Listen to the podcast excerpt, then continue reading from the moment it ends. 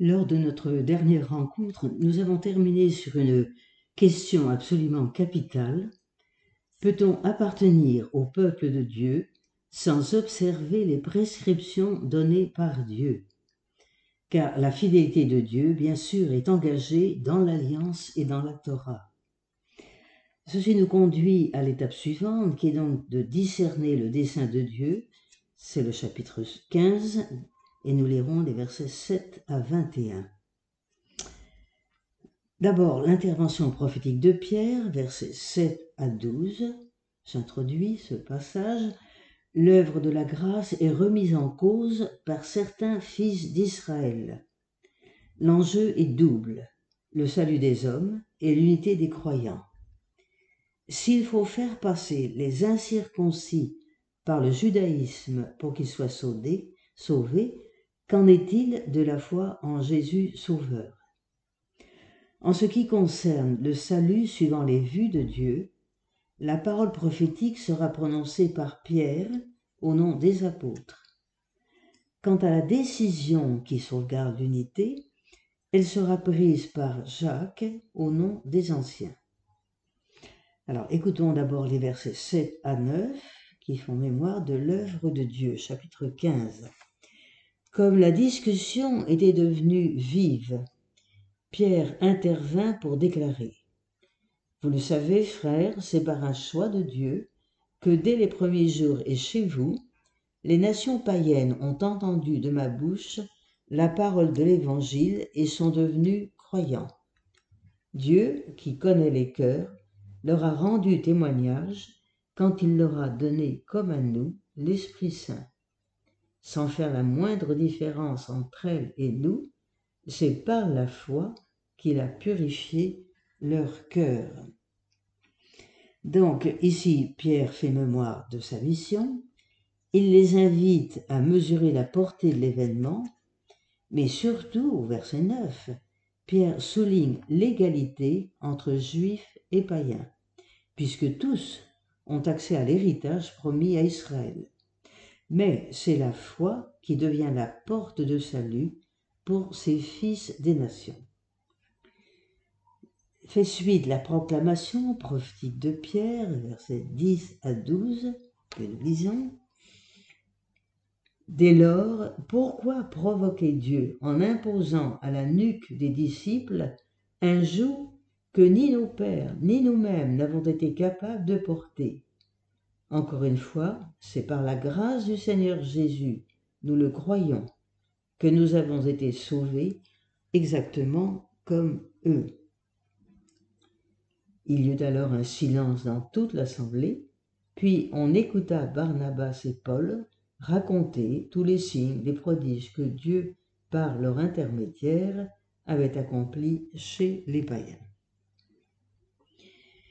Maintenant donc, dit Pierre, c'est une formule importante qui indique une conclusion ou une exhortation. Le cœur du message prophétique est le suivant. Le joug de la Torah, la loi de Moïse, est la grâce dont Israël a bénéficié, même si ce peuple à la nuque raide lui a souvent résisté. Chemin de salut devenu possible, puisqu'un fils d'Israël l'a accompli, le Fils de l'homme. Dans son épître aux Romains, Paul montre que la loi révèle le péché de tout homme, lui donnant de découvrir en même temps l'absolue nouveauté de la foi en Dieu qui justifie. Pierre, au verset 11, réserve pour la fin l'argument massif, la mesure de la grâce que vit Israël, c'est la grâce que vivent les fils des nations. Je reprends le verset 11. Encore une fois, c'est par la grâce du Seigneur Jésus, nous le croyons, que nous avons été sauvés, nous juifs, exactement comme eux, les païens. Il ne faut pas s'y méprendre. Notre voie de salut attestée par la circoncision et par la loi de Moïse est une grâce qui nous vient par le Seigneur Jésus c'est dire l'absolue gratuité du salut. Le juif apprend par la conversion inattendue du païen que la grâce divine s'étend au-delà de toute observance et que la foi dans le Christ Jésus déborde la fidélité aux pratiques de la Torah. Rappelons-nous dans l'Évangile, Luc au chapitre 7, versets 36-50, la rencontre de la pécheresse et Simon le pharisien, Jésus déclare à Simon le pharisien, Il fit grâce à tous deux, c'est-à-dire à la prostituée et à Simon le pharisien. Le chrétien issu d'Israël peut aimer cette sainte Torah, puisque à travers elle, toute gloire a été rendue au Père par Jésus. Verset 12, il s'agit non seulement de raconter les événements, mais désormais d'en percevoir la portée et le sens. Ceci nous amène au verset 13 à 21, qui consiste dans la disposition pastorale de Jacques. Une introduction d'abord. On peut se tourner maintenant vers les anciens. C'est un processus normal en Israël. Il s'agit de traduire en termes d'observance, halakha, la parole annoncée, haggadah. Donc Jacques va transmettre les directives pastorales impliquées dans l'annonce prophétique de Pierre. Jacques va souligner la continuité du dessein divin en faisant appel à l'écriture, mémoire vivante d'Israël. Ce qui est demandé par Jacques relève non de la Torah mosaïque, mais des préceptes de Noé, qui est donc une manière d'introduire les païens dans l'alliance. Le discours de Jacques reprend un schéma en deux points. D'une part, l'évocation de ce que Dieu fit pour les païens, puis la conséquence pour la conduite pratique. Écoutons déjà les versets 13 à 18, mémoire de l'œuvre de Dieu.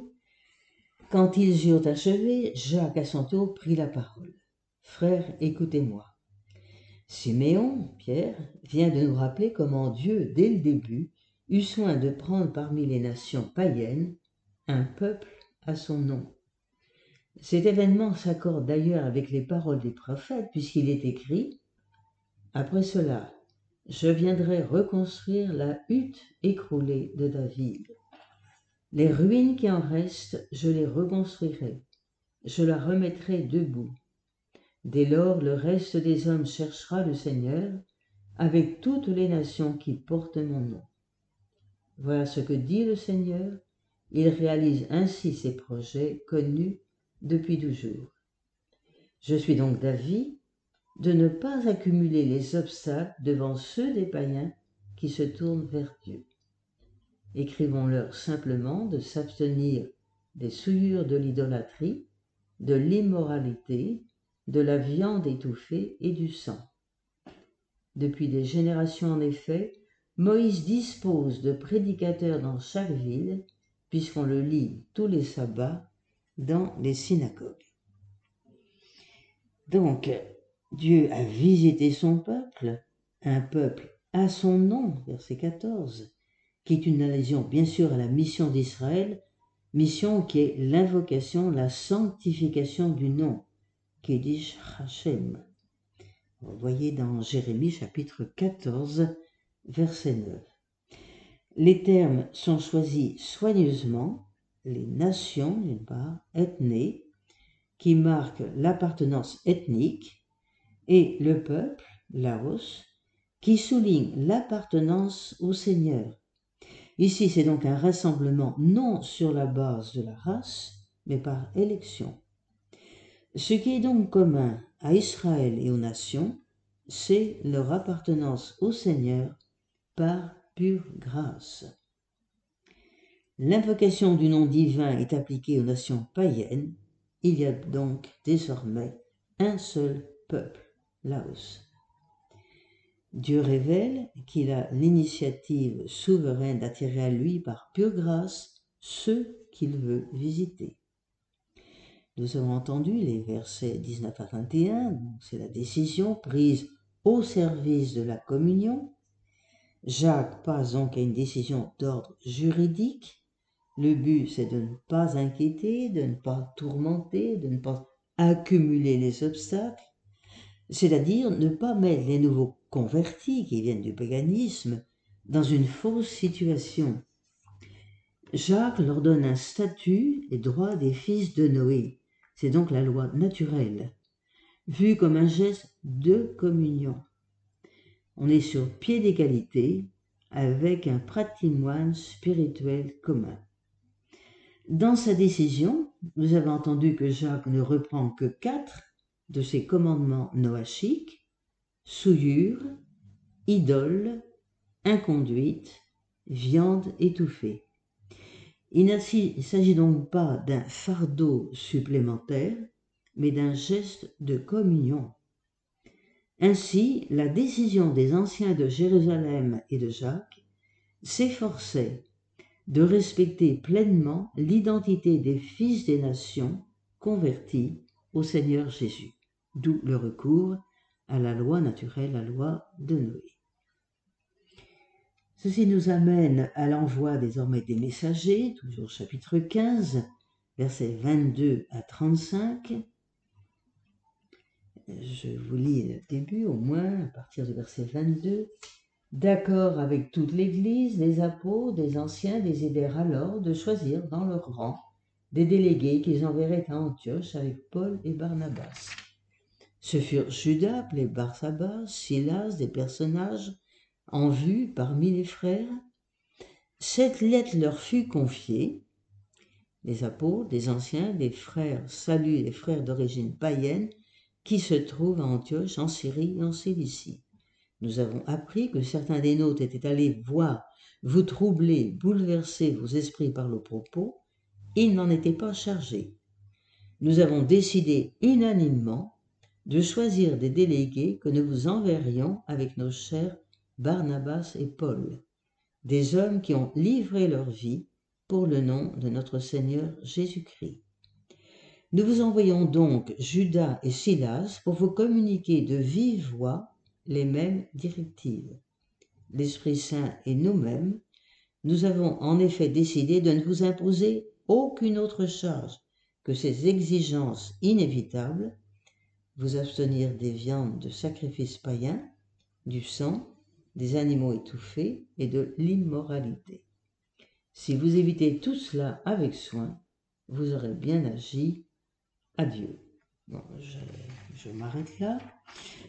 Donc, nous voyons que il semble bon et doxène, nous trouvons, on va l'avoir trois fois, au verset 22, au verset 25, au verset 28, euh, expression qui est typique de la promulgation d'un décret normatif. Mais pour qu'il ait force de loi, ce texte doit être promulgué de vive voix.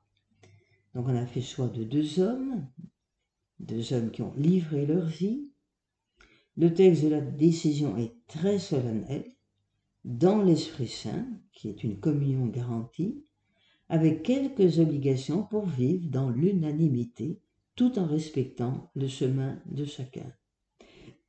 Notez également que le texte ne porte aucune condamnation, mais un encouragement. La joie, la paix retrouvée confirment que l'Esprit Saint est bien à l'origine de la décision il y a donc moyen de vivre ensemble, une réconciliation entre juifs et païens est possible. Je fais une, sorte de conclusion du chapitre 15, que nous arrêtons au verset 35, la suite s'accordant avec le chapitre 16. Nous voyons que le chapitre 15 constitue un condensé des événements à portée théologique dont est dégagé le principe. Celui-ci est notifié par Jacques rappelant l'expérience de Pierre à Césarée. Rappelons-le, 15-14, Dieu visita les nations pour prendre d'elles un peuple à son nom. Il ne s'agit donc pas de faire de l'Église un autre peuple distinct d'Israël, ou un nouvel Israël qui supplanterait le premier. Israël en effet est et demeure le peuple de Dieu. C'est pas par hasard que Lumen Gentium intitule son deuxième chapitre Le peuple de Dieu. Une portion de ce peuple est devenue une part de l'Église du Seigneur Jésus. Cette part est aussi le peuple de Dieu, car elle n'a jamais renié ses racines, mais elle a offert aux païens croyants en Jésus d'être greffés sur le tronc d'Israël, selon l'expression de Paul dans l'Épître aux Romains, chapitre 11, verset 17-18. Il n'y a donc pas deux peuples d'Israël comme il n'y a pas deux églises. Dans cette section, Luc nous fait présenter la déchirure marquée au cœur d'Israël par l'événement du Christ se répercute à travers les siècles dans la conscience tour à tour agressive, douloureuse, tant de l'Église que d'Israël. Inséparables, ils n'arrivent cependant pas à vivre ensemble. L'œuvre de réconciliation entre juifs et païens passera par ce chemin, c'est par de nombreuses tribulations qu'il nous faut entrer dans le royaume de Dieu. 14, 22. J'ajoute cette citation de l'Épître aux Éphésiens, chapitre 2, versets 13 à 18. Voici qu'à présent, dans le Christ Jésus, vous qui jadis étiez loin, vous êtes devenus proches grâce au sang du Christ. Car c'est lui qui est notre paix, lui qui des deux peuples n'en a fait qu'un, détruisant la barrière qui les séparait, supprimant en sa chair la haine, cette loi des préceptes avec ses ordonnances, pour créer en sa personne les deux en un seul homme nouveau, faire la paix les réconcilier avec Dieu, tous deux en un seul corps, par la croix. En sa personne, il a tué la haine. C'est le chemin que nous avons à poursuivre et nous n'y sommes pas encore. Quelles leçons pouvons-nous tirer aujourd'hui de l'Assemblée de Jérusalem, ce premier concile dans la ville de l'Église, et du décret apostolique? À travers toute cette affaire apparaît une valeur fondamentale l'édification de la communauté dans l'Église sous la force de l'Esprit Saint est la seule possible pour que l'Église puisse se dilater jusqu'aux extrémités de la terre.